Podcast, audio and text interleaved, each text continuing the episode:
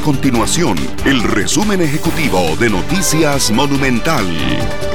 Hola, mi nombre es Fernando Muñoz y estas son las informaciones más importantes del día en Noticias Monumental. El organismo de investigación judicial reconoció la alta dificultad que existe para dar con los restos de la joven Alison Bonilla, quien presuntamente fue asesinada y cuyo cuerpo habría sido lanzado a un botadero clandestino cerca de Tucurrique de Cartago.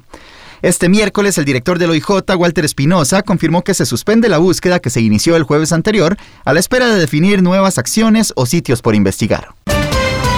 Además, la Contraloría General de la República calificó como débil la gestión del Instituto Costarricense de Ferrocarriles, el INCOFER, en temas de planificación financiera, supervisión de contratos y sistema de riesgo institucional.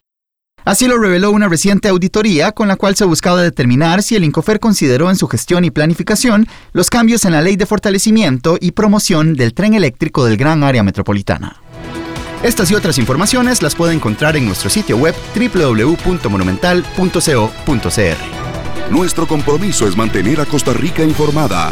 Esto fue el resumen ejecutivo de Noticias Monumental.